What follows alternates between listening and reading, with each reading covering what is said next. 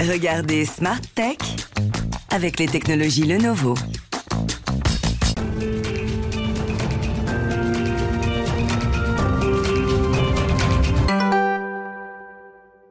Bonjour à tous, bienvenue dans Smart Tech. Alors que les Français ont dû dans la précipitation apprendre à pratiquer le numérique, c'est autre chose que de savoir le penser. Et aujourd'hui, je vous propose d'écouter à ce sujet mon premier invité, François-Xavier Petit. Il est le directeur général de Matrice, un institut technologique et social.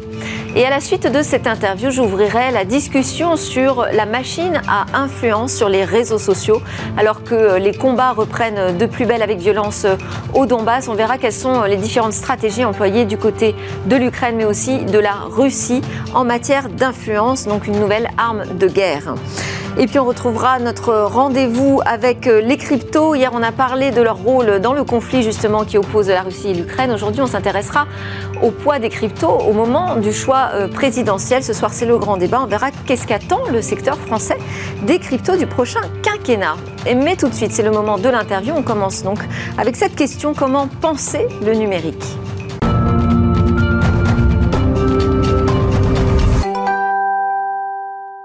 Dans l'interview aujourd'hui, on va s'intéresser à cet institut technologique et social qui s'appelle Matrice. Bonjour euh, François-Xavier Petit, merci d'être avec nous. Vous êtes le fondateur de cette institution euh, et aussi le directeur général de ce lieu qui est à la fois un organisme de formation, un incubateur euh, de start-up, un centre de recherche, un lieu de création artistique. Enfin, je crois que vous avez cinq grandes thématiques. Est-ce que c'est pas beaucoup? J'allais dire presque trop si on peut tout bien faire. Hein. Forcément, c'est beaucoup. Oui, on peut tout bien faire, mais pourquoi est-ce qu'on fait tout ça? La question euh, est là. C'est pas par plaisir d'empiler des, des, cubes, mais au contraire, parce que si on prend au sérieux la question de la transformation numérique, tant des entreprises que des acteurs publics, en fait, on a besoin de tout ça.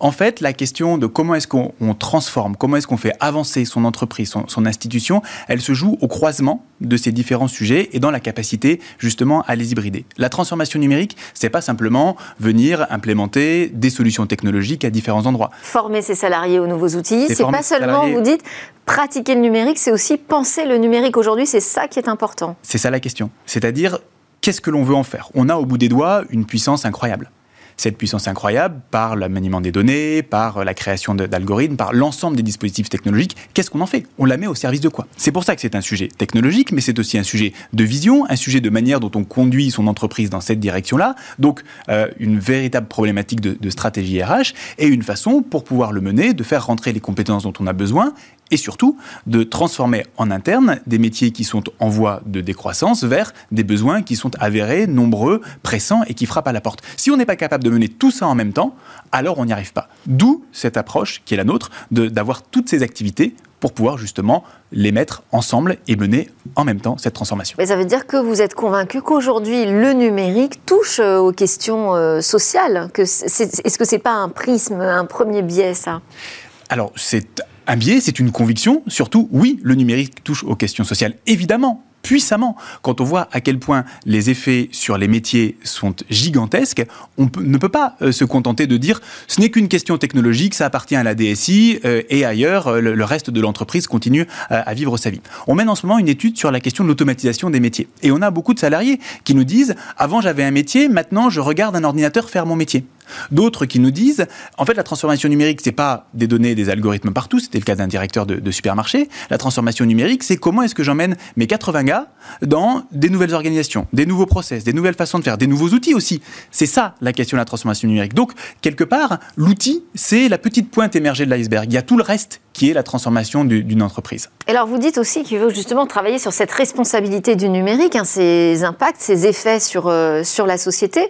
Est-ce que ce n'est pas déjà le cas? On, a quand même passé tout un cap, euh, un premier cap en tout cas important de transformation. On n'est pas encore arrivé à la maturité selon vous sur ce sujet? On en est particulièrement loin on en est très loin. Très loin On en est très loin. Et on voit à quel point, ne serait-ce que euh, les résultats... Ce pas les discours qu'on entend quand on interroge euh, alors les grosses sociétés hein, du CAC 40 qui nous disent, ça y est, maintenant, nous, on, a cette euh, conscience de la responsabilité du numérique dans l'entreprise. Si tout allait bien, on n'aurait pas l'extrême droite au second tour et aux portes du pouvoir.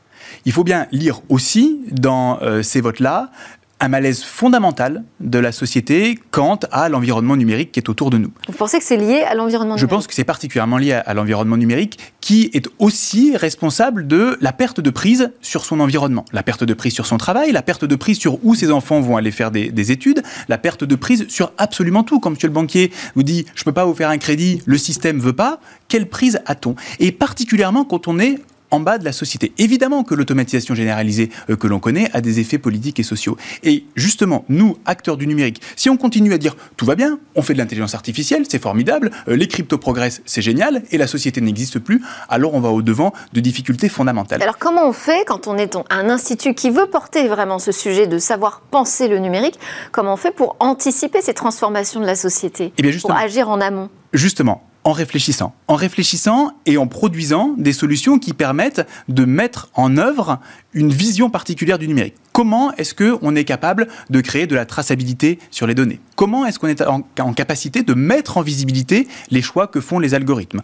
Comment est-ce qu'on est en capacité de savoir ce qui relève de la machine et ce qui doit relever euh, des, humains. Et pouvoir justement partager les choses dans ce sens-là. Sortir de la confusion absolue qui fait qu'on fait faire aux humains des travaux de machines et aux machines des travaux d'humains. Et alors très concrètement, ça s'organise comment? Parce que on a dit, hein, vous avez beaucoup de, de, travaux en cours, hein, à la fois sur la transformation du travail, vous, avez un incubateur de start-up, vous regardez, je crois, les projets les plus euh, responsables euh, socialement, justement, un organisme de formation aux nouveaux métiers du, numérique. Qu'est-ce que j'oublie? La création artistique. Bien sûr. Alors comment est-ce que vous faites travailler tout ça ensemble autour de cette question de la responsabilité? Très concrètement, par exemple, euh, quand l'Assemblée nationale nous sollicite pour travailler sur la question de l'automatisation du processus d'amendement, on envoie d'abord sur le terrain les sociologues, les anthropologues, les designers, comprendre justement quels sont les enjeux et quels sont les, sujets. Les députés, un certain nombre, nous disent c'est notre pouvoir l'amendement, donc n'y touchons pas. Les administrateurs de l'Assemblée nous disent c'est notre métier que d'écrire euh, les amendements, donc n'y touchez pas. Si c'est ça, alors le numérique sera notre ennemi. En comprenant ça, nous on se dit justement quelle est leur valeur ajoutée? Où est-ce qu'ils sont intéressants? Ils sont intéressants et utiles sur la conception de l'amendement. Qu'est-ce qu'on met dedans? Quel est le fond du texte? Par contre, là où la machine peut intervenir, c'est sur le fait de bien écrire en légistique, en langage juridique. Et c'est là que euh, on vient penser le numérique, en se disant voilà ce qui relève des humains et comment est-ce qu'on replace les humains sur des tâches à valeur humaine. Donc sur le terrain, on envoie d'abord euh, des sociologues, des ethnologues, pourquoi pas Exactement. Avant d'envoyer des techniciens. On commence par ça. Et sur cette base-là, on construit les projets. Donc ensuite, c'est les chefs de projet, c'est les entrepreneurs euh, qui prennent la main et les techniciens arrivent après pour pouvoir fabriquer ça. En même temps, ils étaient là au début parce que nous, on séquence pas les choses euh, de manière si étroite, avec les techniciens à la fin qui font ce qu'on leur a dit. On les fait penser dès le début euh, aux différentes solutions. Mais c'est comme ça, en fait, qu'on pense un numérique qui est responsable, qui est responsable des usages, qui est responsable des gens, qui est responsable de leur métier, qui est responsable de leurs conditions sociales et qui est aussi responsable de leur qualité au travail, de leur qualité de travail. Vous savez, dans l'automatisation, il y a deux choses. Il y a la question de produire des solutions technologiques qui permettent de remplacer un certain nombre de tâches, mais il y a la question de construire une expérience qui est fondamentalement différente, à la fois pour l'utilisateur, mais aussi pour le collaborateur, pour le travailleur. Et si on oublie ça, alors le numérique va droit dans le mur. Et alors les gens se, révolteront. Il vous a pas échappé que euh, sur les 12 candidats à l'élection présidentielle, 11 étaient pour la suppression de Parcoursup. Je ne me prononce pas sur le fond, c'est pas le sujet, mais c'est bien qu'il y a un problème. Mmh. Que derrière cette opacité complète, on va finir par rendre absolument odieux à l'ensemble de la société les dispositifs numériques. Donc si nous, on ne pense pas cette responsabilité-là, alors on est à côté du sujet. Et nous, Institut d'innovation technologique et sociale, mais en l'occurrence, sur Parcoursup, il y a eu un travail d'effectuer, un travail éthique sur la nécessité d'avoir euh, des algorithmes explicables. Donc cette démarche était pourtant engagée, ça n'a pas suffi. Ça ne suffit pas, ça ne suffit pas, euh, parce que on comprend toujours pas. Et c'est pas parce que l'algorithme a été publié euh, en papier, c'est pas parce que on se pose ces, questions-là que euh, les choses sont, transparentes aujourd'hui. Donc après, il faut savoir aussi communiquer sur ce. Il faut savoir sur cette explicabilité. Et il faut savoir aussi. Euh, éduquer. Moi, je ne crois pas qu'il faut apprendre à coder à tout le monde dans une logique lire, écrire, coder, compter. Mais par contre, il va falloir apprendre à tout le monde à décrypter et à comprendre comment fonctionne un algorithme, quels sont les choix qu'il fait, qu'est-ce qui est intelligent dans l'intelligence artificielle? C'est quand même une vraie question. Elles sont partout. Mais qu'est-ce qui est intelligent euh, là-dedans? Comment fonctionne une base de données? À quoi servent mes données? Et les entreprises vont avoir à inventer les modèles qui feront qu'il y aura un retour sur l'utilisation des données, que ce soit sur le fond, que ce soit euh, économiquement. Il y a des nouveaux modèles à penser à utiliser là-dedans. Et je pense que les entreprises qui réussiront demain sont celles qui proposeront des modèles non prédateurs de collaboration avec ceux qui se servent des outils techniques et qui fera leur avantage euh, comparatif. C'est les entreprises aujourd'hui qui financent euh, principalement Matrice, euh, l'Institut? Aux trois quarts, et puis pour un quart, c'est... Donc pour leur transformation numérique, c'est ça? Vous les aidez à réaliser leurs projets? Tout à fait. Tout à fait. Et c'est ça qui finance les formations que l'on fait de demandeurs d'emploi au métier du numérique. Et le reste du financement, pardon, je vous ai coupé C'est du financement public, c'est du programme d'investissement d'avenir qui nous soutient pour un quart. Ok, on n'a plus beaucoup de temps. Simplement, euh, votre modèle, on dit que c'est le MIT, donc le Massachusetts Institute of Technology, qui est très prestigieux partout dans le monde. Euh, vous confirmez? Je confirme. C'est ça que vous visez? Je confirme qu'il y a un sujet de MIT à la française euh, à, à fonder, en toute modestie, on en est très loin. Mais néanmoins, c'est cette idée que de pouvoir avoir au même endroit autant des chercheurs que des entrepreneurs, que des entreprises, que des acteurs publics, que des artistes, que des agriculteurs, que des artisans, ce que l'on a à petite échelle, c'est là que l'on crée des effets de réseau qui font que, en réalité, on va pouvoir aborder cette transformation digitale. Vous savez, quand il on faudra produire, il faudra produire des contenus aussi pour euh, ce que l'on fait évangéliser. Très bien, merci beaucoup, François-Xavier Petit. Je vous souhaite de devenir le MIT à la française. On en a besoin, en tout cas. Vous êtes le directeur général de Matrice, qui opère aussi Laboria. On en parlera de cette transformation du travail à travers l'intelligence artificielle. C'est l'heure de notre talk. Là, on va totalement changer de sujet. On va parler des réseaux sociaux qui deviennent une nouvelle machine de guerre d'influence. On discute dans le Tech Talk aujourd'hui de Smart Tech, des dispositifs de communication, je devrais dire même aussi de désinformation et d'influence, à la fois euh, du côté euh, euh, russe et ukrainien, sur les réseaux sociaux. On en parle avec Xavier Desmaisons, co-auteur de l'ouvrage Le bûcher des vérités, quelle stratégie dans un monde de fake news, qui est paru aux éditions Herman, ou Herman d'ailleurs, je sais pas pourquoi je dis Herman. Euh, Xavier de Maison, vous enseignez aussi la stratégie de communication, d'influence et d'influence à Sciences Po Paris. Vous dirigez le groupe de conseillers en stratégie de communication Antidox et présidez l'association Civic Fab, membre de l'Observatoire de la haine en ligne de l'ARCOM. À côté de vous, Thomas Leralu, cofondateur de Quais. Bonjour. J'ai bien prononcé, bonjour. Réseau social d'opinion français, euh, qui, présente, euh, qui se présente en tout cas comme une alternative à ce que proposent aujourd'hui les réseaux sociaux euh, opérés par les Américains ou les Chinois. Un complément un complément qui apporte des solutions, vous dites, au débordement, comme la désinformation, le harcèlement ou encore l'enfermement dans les bulles informationnelles. Vous avez testé une version alpha et là on en est à la bêta. On peut s'inscrire d'ailleurs sur le site Quais si on veut tester votre solution. Également avec nous en visio à distance, nous avons François Bernard euh, Huiche qui est docteur euh, d'État en sciences politiques. Bonjour. Président de l'Observatoire euh, stratégique de l'information, directeur de recherche à l'Institut des relations internationales et stratégiques l'IRIS, spécialisé sur la communication, la cyberstratégie et l'intelligence économique, auteur de très nombreux ouvrages.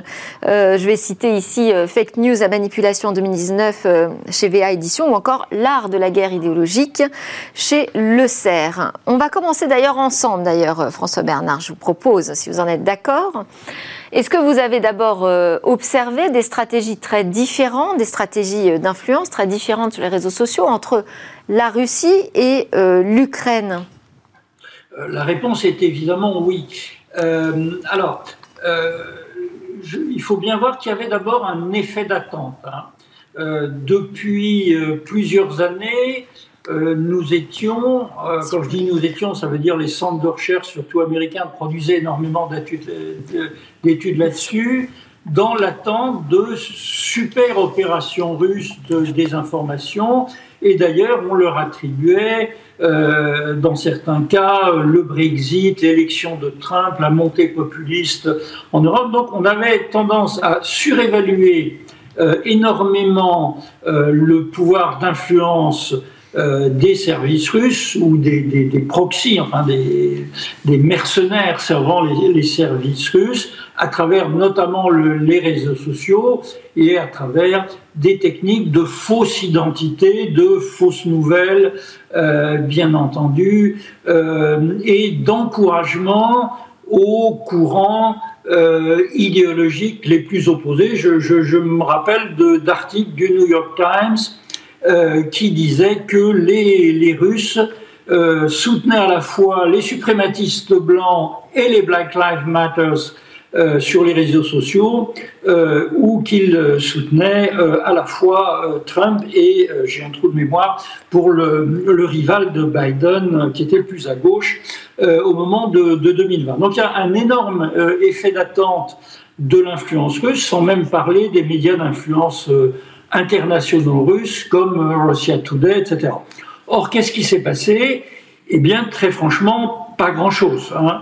Euh, d'une part, parce que les médias d'influence russes, euh, Russia Today, Sputnik, ont été très vite fermés. Euh, d'autre part, parce que pour un Européen ou un Occidental moyen, il est très difficile d'être confronté à, je dirais, de la propagande ou de la ou de l'influence russe. Si elle passe par les médias, elle est aussitôt contextualisée, comme on dit, démontée, et puis on voit des trucs euh, peu séduisants, des types avec des grosses mâchoires euh, qui, qui, parlent euh, avec un air agressif devant la, devant la caméra, donc elle est peu efficace de ce côté. Et sur les réseaux sociaux, la, la propagande russe qui existe absolument, qui est très efficace sur le territoire russe, a été très largement stoppée par, du moins dans sa diffusion vers l'ouest, par les grands euh, du net, euh, à tel point, par exemple, euh, que Facebook indiquait comme faux ou censurait de fait des sites pro-russes officiels sur le territoire numérique russe. Donc, de ce point de vue-là, sauf à être, je dirais, un super anti-système habitué à aller chercher des groupes de discussion sur, sur Telegram ou autre, on a très peu de chances d'être soumis à de la propagande ou de l'influence russe. En revanche, il y a eu deux, euh, deux grands changements euh, du côté ukrainien. le premier, c'est que nous assistons à la première guerre racontée par les bombardés, hein, par ses victimes. Je pense par là à tous ces internautes euh, ukrainiens euh, qu'on voit sur les écrans de télévision ou qu'on peut avoir très facilement euh, sur les réseaux sociaux et qui racontent leur vécu de, de, de, victimes de ces bombardements. Et ça, c'est la première fois dans l'histoire.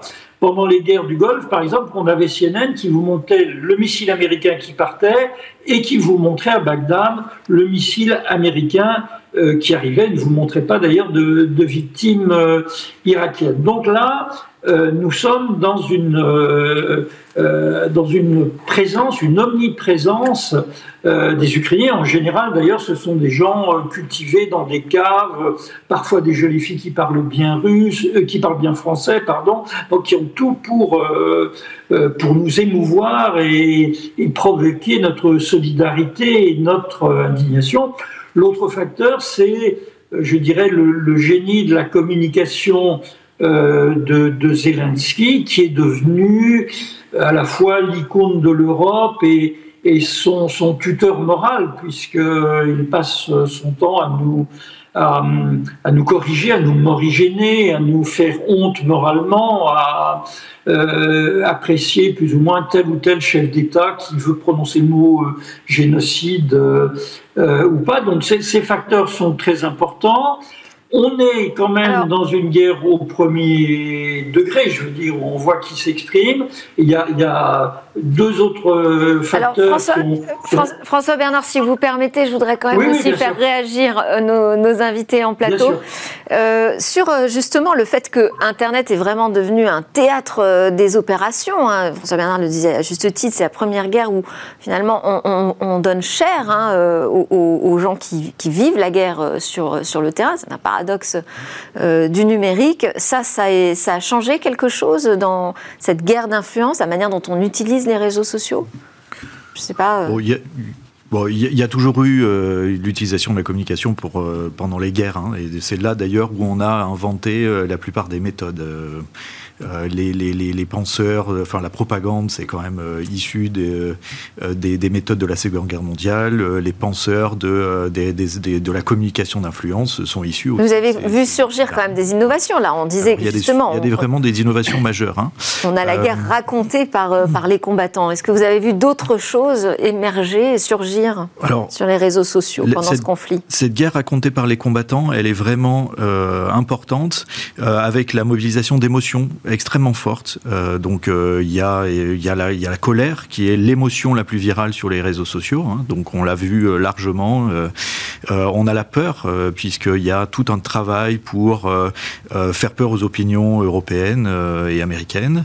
Et puis il y a aussi l'ironie. Il y a la, ce qui est aussi un des leviers très importants de, de dissémination d'informations sur les réseaux sociaux. Donc ces fameux chats russes abandonnés tirés par un tracteur, euh, ce grand euh, navire euh, qui devient un sous-marin. donc tout un jeu sur l'ironie destiné à... Bah, Il y a eu même la place, pour presque dire, à de l'humour en fait. Hein. Là, ce que vous décrivez, la peur, la violence, le sourire, tout ça, ce sont les ingrédients, c'est un cocktail finalement idéal pour la viralité. Exactement. Cocktail idéal de viralité, premier sujet. Et puis après, il y a, euh, François Bernard l'a évoqué, il y a euh, le fait que énormément de gens sont capables d'utiliser ces outils et ces réseaux sociaux avec l'apparition de, de, nouvelles, euh, de nouveaux types de compétences qui est ce qu'on a appelé l'OSINT, hein, l'Open Source Intelligence, c'est-à-dire tout un ensemble d'acteurs qui vont sur leur profil Twitter répertorier tous les chars d'assaut qui vont avoir été détruits. À partir de données publiques disponibles, euh, de faire un suivi euh, data presque hein, euh, du, conflit. C'est ça, et du coup le gouvernement ukrainien a demandé récemment à, sa population d'ailleurs de filmer, documenter le maximum de, de choses, le passage des troupes, des exactions, pour pouvoir les diffuser, les partager, et puis peut-être un jour travailler judiciairement les choses ou être informé en direct de ce qui peut se passer. Comment vous voyez euh, les choses, Thomas Loralu, puisque vous, luttez contre la désinformation? Est-ce qu'il vous semble là, ce qui s'est passé en matière de guerre d'influence sur les réseaux sociaux euh, liés à ce conflit, qui est plutôt positif? Ça apporte de la transparence? Ou au contraire, on a euh, semé du trouble dans le trouble? Est-ce qu'on a pris en otage aussi nos opinions? Oui, oui, peut-être, oui. Dans l'ordre. En fait, il y a beaucoup trop de choses à dire dans un, un frame assez court les réseaux sociaux agissent comme un catalyseur de propagande et désinformation, comme a très bien dit M. Huyghe euh, et M. Desmaisons. C'est aujourd'hui des nouvelles technologies qui permettent de transmettre de l'information, des news, des choses qu'on n'avait pas. On a découvert les images de la guerre en plus ou moins direct avec la guerre du Vietnam. Maintenant, on découvre la guerre, comme je l'avais dit, euh, par les particuliers, par les civils. Euh, moi, ce qui me dérange vraiment, et ce qui dérange de plus en plus d'autres instances d'ailleurs, c'est ce que vous avez dit, les, l'émotion, la puissance de l'émotion. Aujourd'hui, ce qui dirige euh, la viralité d'une news, c'est l'émotion. Si c'est de la colère, ça va bien marcher. Si c'est de l'indignation, ça va bien marcher. D'ailleurs, c'est très bien repris par, par euh, M. Zelensky. Euh, et c'est très dérangeant parce que l'émotion, ça ne fait pas réfléchir le peuple. Ça n'aide pas le peuple à être lucide. Ça n'aide pas les gens à voter en connaissance de cause. C'est dangereux. Et qui sont les premières victimes bah, Je pense que c'est les internautes, qui sont aujourd'hui la chair à canon de ce théâtre des opérations médiatiques en parallèle du théâtre des opérations militaires. Il y a des fausses bonnes idées. Hein. La première fausse bonne idée, c'est, on va dire, le paradigme un peu nord-coréen de tout contrôler pour être sûr de maîtriser l'information. Donc là, c'est vraiment euh, très restrictif. C'est 1984, George Orwell, tout ça. À l'inverse, à l'autre extrémité du spectre, on a ce débordement de vouloir une totale liberté. Donc là, on va citer le célèbre forum Forchan sur Internet que peut-être vous connaissez. Bien sûr. Euh, et ça, c'est un peu le des activistes. Euh, c'est des, des, tout et n'importe quoi. C'est des gens totalement libres, quasiment pas modérés, etc. Euh, et d'ailleurs, Twitter suit un peu le même chemin. Vous savez qu'Elon Musk, actuellement, il joue, il danse un peu avec Twitter, hein. il toise un peu le conseil d'administration. Il estime qu'il n'y a pas suffisamment de liberté d'expression aujourd'hui sur Twitter. Vous savez combien, quelle est la proportion de modérateurs sur Twitter? Il y a en moyenne un modérateur pour 100 000 utilisateurs. Et lui, il trouve que c'est trop. Enfin, c'est pas que c'est trop, il trouve qu'il n'y a pas assez de liberté d'expression. Alors que sur Twitter, on a quand même des images graves. Par exemple, des Ukrainiens vont prendre en photo des familles, euh, des, gens morts, les diffuser sur les réseaux sociaux, et la censure va se faire attendre très longtemps.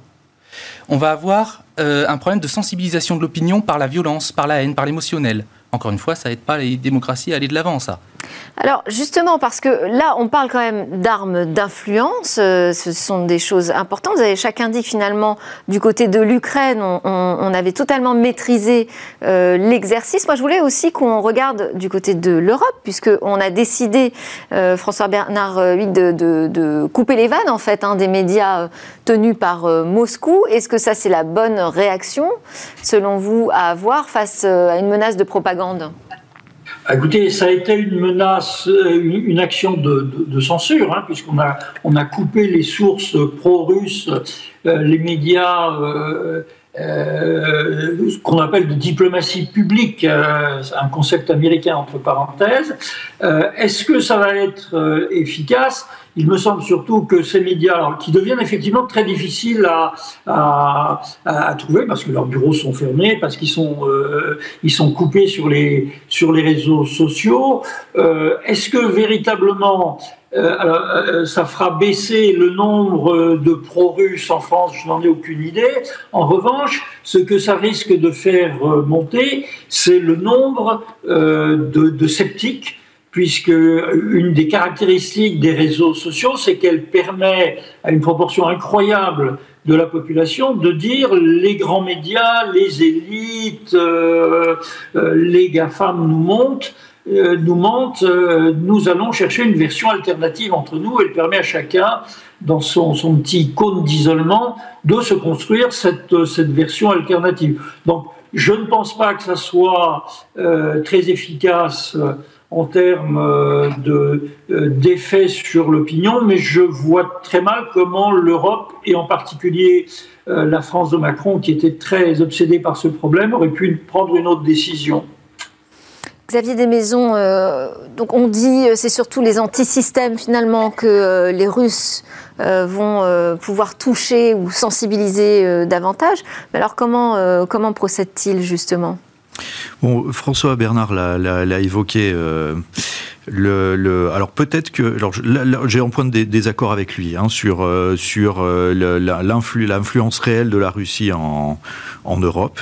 Euh, on a écrit un, livre ensemble hein, sur la, question des gilets jaunes, dans lequel, en, l'occurrence, on convergeait sur le fait que c'est pas la Russie qui a créé le mouvement gilets jaunes, en revanche qu'elle a pu, disons, le dynamiser, notamment par l'intermédiaire de ces médias, RT News étant le média numéro un des gilets jaunes.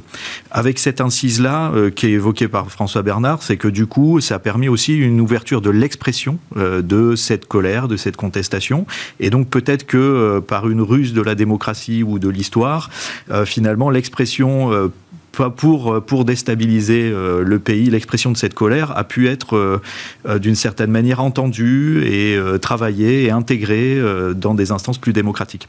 Il y a quand même tout un ensemble de canaux qui sont, qui sont mobilisés, essentiellement pour rencontrer des gens qui ont des prises de position contre le système disons, le système euh, mondialiste euh, euh, suivant où on parle. Alors ça peut être les États-Unis, ça, peut être l'Occident, et donc du coup cette influence a quand même beaucoup d'impact dans des pays africains notamment. Hein. donc il faut pas il faut pas considérer que l'Europe hein, dans cette affaire. Il faut aussi considérer l'Afrique, l'Inde, la Chine, donc un, un, ensemble de pays où des opinions du coup entendent assez fortement ce que leur dit le régime de Vladimir Poutine. ça peut être aussi des expressions contre euh, la science, euh, contre une idée du progrès, euh, une idée du progressisme social.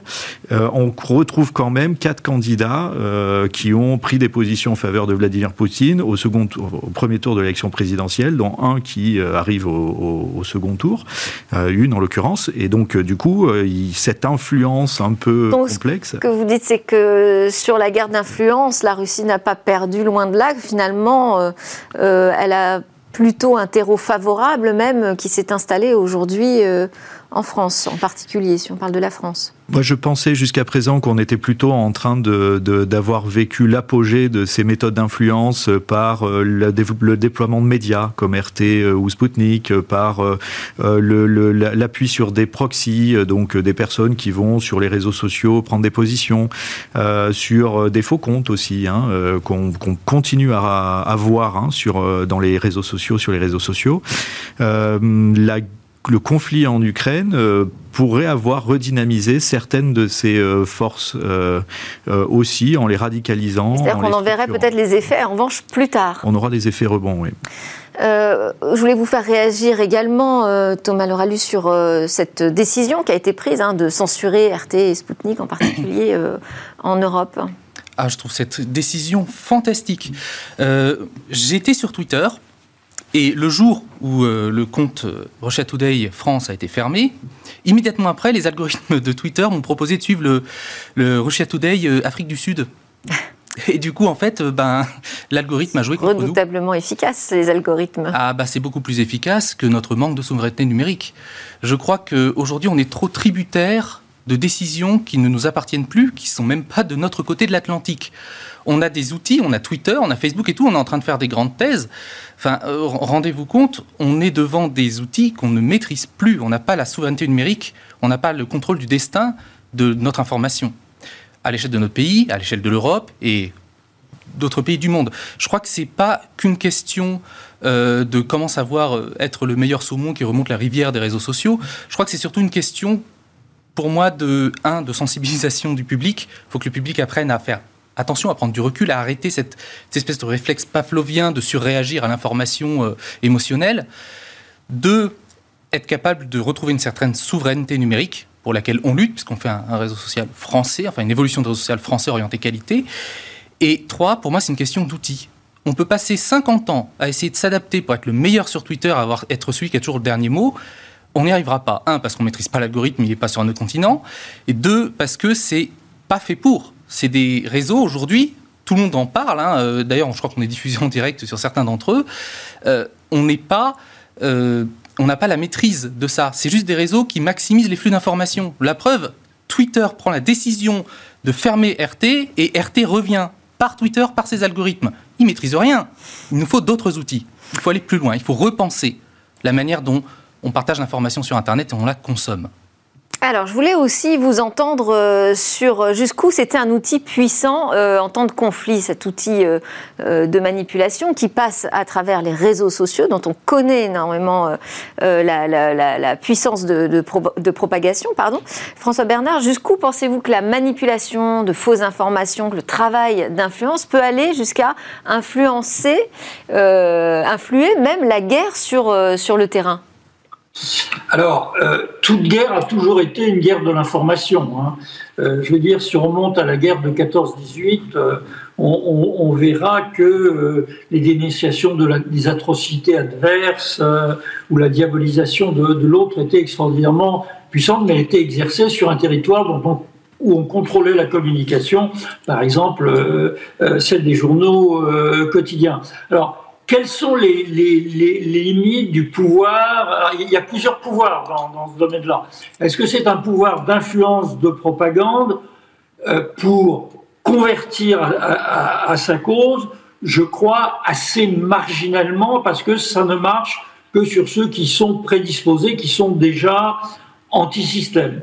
Est-ce que c'est un pouvoir, par exemple, euh, le, pouvoir des, fake news au sens des images vraiment truquées euh, ou des propos attribués à X ou Y qui n'ont pas été euh, qui n'ont pas été tenus ont un pouvoir relativement marginal en ce moment pour une raison très simple, c'est qu'ils sont très très vite euh, repérés par de très bons logiciels, par des tas d'ONG, excusez-moi, il y a, il y a également les, activistes hein, qui se sont invités aussi dans, dans, ce combat. Est-ce qu'ils peuvent changer le rapport de force? Bah, C'est par définition, définition ce que cherchent à faire les activistes. Moi, il me semble que ce serait un, un sujet très très long. Euh, que nous sommes dans euh, dans, en France en particulier, dans les sociétés où il y a trop, des, plusieurs blocs idéologiques, culturels, euh, sociologiques très puissants, où chacun tend à se confirmer dans ses opinions. Et ces activistes qui, qui, qui, luttent contre le discours dominant du système, pour euh, le, euh, le, critiquer, euh, on a apporté des preuves que tout est truqué, qu'on en ment, etc., me paraissent être plutôt des symptômes que des causes, et je pense qu'ils ils sont plutôt la, la, traduction de ce déchirement intellectuel, culturel, idéologique, appelez ça comme vous voulez, de nos sociétés, que des acteurs qui, par la, la, force de quelques images truquées ou de quelques faux comptes, changeraient l'opinion. Voilà, plus un symptôme qu'une cause pour moi. Merci beaucoup. On n'a pas le temps d'aller plus loin, mais on reviendra bien évidemment sur, euh, sur ce sujet encore et encore tant que nécessaire. Merci à François Bernard euh, Huyghe, directeur de recherche à l'IRIS. Merci à Xavier Desmaisons, président de l'association Civic Fab, et Thomas euh, Leralu, cofondateur de Quais. Merci à vous. On se retrouve dans Smart Tech juste après la pause. On va revenir sur la préoccupation du prochain quinquennat du côté du secteur des cryptos.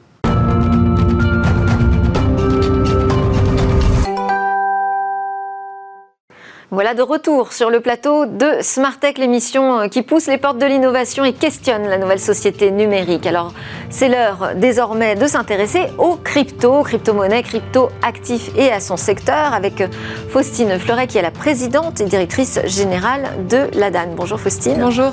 Merci beaucoup d'être avec nous. Vous allez nous aider à mieux comprendre euh, ce secteur des cryptos qu'on défriche régulièrement dans Smart Tech. ce soir, c'est le grand débat qui va opposer les deux candidats euh, à l'entre-deux tours. Alors, on va regarder ensemble ce qu'attend le secteur français euh, crypto de ce prochain euh, quinquennat. Pourquoi le développement de ce secteur est devenu un enjeu majeur hein, politique qui attend des décisions? Alors parce que tout simplement l'innovation crypto qui est portée notamment par l'industrie française a l'ambition et le potentiel d'irradier toute l'économie française. On parle beaucoup des cas d'usage dans la finance, dans le paiement, mais pas uniquement. Et avec maintenant euh, l'avènement des NFT et des métaverses, c'est vrai que c'est aussi toutes les marques, tout le commerce qui va être euh, euh, intéressé, impliqué, les jeux vidéo, le divertissement, le sport. Irradier, c'est-à-dire le transformer en fait? Tout à fait. C'est vraiment une révolution, un changement de paradigme et en fait la transformation de notre économie vers une économie du numérique. Et c'est pourquoi il faut absolument que l'industrie française soit moteur de cette transformation. Euh, on a vu avec l'avènement d'Internet ce que ça signifie euh, de délaisser en fait à des acteurs non européens bah, cette, cette puissance-là. Ça veut dire pour les GAFAM non européens imposer leur système de valeurs, percevoir en fait euh, toute la manne euh, notamment les richesses qui vont être créées et les États euh, qui en bénéficient en premier lieu. Ça n'a pas été la France, ça n'a pas été l'Europe. Donc il faut absolument que la crypto soit perçue comme une deuxième chance pour la France et pour l'Europe euh, bah, de, renforcer notre souveraineté numérique grâce à vraiment ce pilier-là. Et pourquoi la France? Parce qu'on a vraiment une industrie déjà très forte. On connaît nos deux licornes hein, depuis 2021, les heures, rares. Voilà. Ces deux arbres qui cachent la forêt de vraiment une industrie extrêmement dynamique, mais qui est aussi une industrie naissante. La technologie, euh, les technologies blockchain, elles ont une douzaine d'années, et donc le secteur est tout aussi jeune. Il faut un accompagnement des pouvoirs publics pour aider à se développer euh, cette industrie. Alors il y a déjà des, décisions qui ont été prises, des choses qui sont passées hein, sur ce secteur. On a euh, un régime réglementaire qui a été adopté dans la, dans la loi Pacte il visait à justement à aider au développement de cet euh, écosystème en France. Euh, est-ce que ça n'a pas euh, suffisamment levé de barrières Est-ce qu'on n'est pas allé assez loin? Alors, c'était vraiment une réglementation qui était attendue du secteur. Elle avait déjà l'ambition d'être assez inédite en étant adaptée au secteur. Il y avait des composantes optionnelles, des composantes obligatoires. Donc ça se voulait tenir compte de euh, de ce secteur naissant. Euh, ça se voulait aussi être un outil qui pouvait rassurer euh, une nouvelle clientèle, des partenaires bancaires et financiers dont, dont, cette nouvelle industrie a besoin, et ça devait tirer l'écosystème vers le haut. Donc vraiment, le secteur attendait cette réglementation. Mais entre la théorie et la pratique, il y a vraiment eu un fossé. Et le régime SAN a vraiment déçu.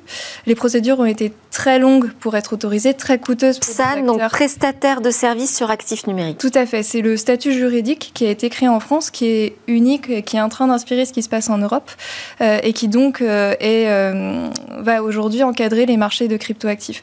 Donc ça a été long, ça a été coûteux, et les acteurs ne voient pas forcément en face les contreparties, qui étaient notamment de résoudre les problèmes de bancarisation. Aujourd'hui, c'est très compliqué pour les entreprises crypto d'ouvrir des de souscrire à des crédits auprès d'établissements français. Le régime qui, euh, qui a été... Il n'y a pas d'obligation aujourd'hui là-dessus? Alors normalement, euh, comme on est, quand on est un PSAN enregistré en France auprès de l'autorité des marchés financiers, on doit avoir un droit d'accès au compte bancaire facilité. Oui. Ça c'est la théorie. Et comme je disais, la pratique est un peu différente et ce droit n'est pas respecté par euh, les établissements euh, bancaires français. Une autre chose qui n'est pas respectée, c'est que on a quand même une composante obligatoire dans ce régime réglementaire. Les acteurs qui veulent s'adresser au marché français pour faire de l'échange, pour conserver des cryptoactifs de clients euh, doivent respecter la lutte contre le blanchiment et le financement du terrorisme, qui est une réglementation européenne. Or, on a des acteurs qui ne sont pas enregistrés, qui s'adressent quand même au marché français et qui ne sont ni inquiétés ni sanctionnés. Donc on a une concurrence euh, illégale, inéquitable, et qui est au détriment à la fois de la clientèle euh, et en fait de la, de la lutte contre le blanchiment et le financement du terrorisme. Donc l'ADAN, que vous représentez, a publié un manifeste hein, qui euh, avance 20 propositions très concrètes, qui avançaient en tout cas à l'ensemble des candidats à la présidentielle. Maintenant, il n'en reste que deux en lice. Qu'est-ce que vous leur demandez? Qu'est-ce que vous attendez d'eux? Alors oui, puisque la mission de l'ADEN, c'est effectivement d'aider au développement de, l'industrie crypto française et européenne. Et il y a de nombreux freins. Alors j'en ai déjà énoncé deux. Le problème de bancarisation. Dans une étude qu'on a publiée en février, on relève 70% des entreprises crypto qui n'arrivent pas en fait à, ouvrir de comptes. Donc ça, c'est le problème majeur qu'il faut absolument résoudre. Voilà, parce qu'il y a, en fait, c'est un problème transversal dans l'industrie des cryptoactifs, mais on a des acteurs réglementés qui devraient bénéficier de, ce droit dont, dont, on a parlé, qui n'en bénéficient pas. Donc notre proposition, c'est de renforcer ce droit, la supervision des établissements bancaires. Ou, veiller à son application. Tout à fait, exactement. Euh, je parlais aussi du problème de concurrence illégale euh, d'acteurs. Euh, on a aujourd'hui 36 PSAN enregistrés auprès de l'AMF. Une très large majorité sont des entreprises françaises. Donc en fait, en ne faisant pas respecter aux autres acteurs étrangers et en général des, grosses plateformes cette réglementation, on atteint nous-mêmes notre compétitivité et en fait à notre sécurité financière. Donc avant même de renforcer la réglementation en France, puisqu'elle existe, il faut plutôt renforcer la supervision. Donc ça, c'est aussi un axe très important. Euh, un autre problème très transversal pour l'industrie, c'est le financement. Euh, à la fois au niveau public, c'est très compliqué euh, pour des acteurs crypto de se financer. Il n'y a pas d'enveloppe dédiée à cette innovation. Il faut en général distordre les activités. Donc les acteurs s'en sortent pas, et a fortiori les plus petits. Au niveau du privé, bah, je le disais, l'accès au crédit par les banques, c'est impossible. Il y a encore très peu de business angels, de venture capital qui connaissent ce secteur et qui en fait se lancent. Donc on a besoin de développer des enveloppes dédiées au niveau public. Parce que vous avez cité les deux, euh, les deux licornes, elles s'en sortent plutôt pas mal, elles arrivent à convaincre nombre d'investisseurs avec des sommes très conséquentes aujourd'hui. Tout à fait. C'est pour ça que tout à l'heure je parlais de ces licornes et on va dire une trentaine d'entreprises qui sont noyaux durs de l'industrie des cryptoactifs qui vont tirer la dynamique de environ 600 entreprises, c'est une estimation de BPI France, qui elles sont beaucoup, à des stades beaucoup moins avancés, des projets très petits, petits, voire moyens, et qui pour elles, en fait, les sujets notamment de financement et de bancarisation sont, sont beaucoup plus prégnants.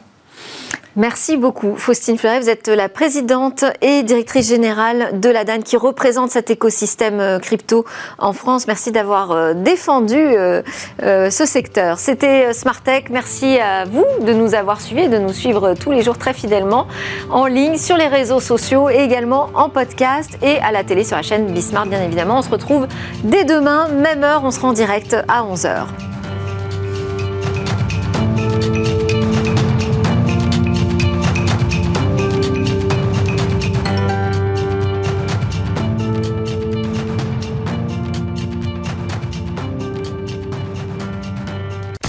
Vous avez regardé Smart Tech avec les technologies Lenovo.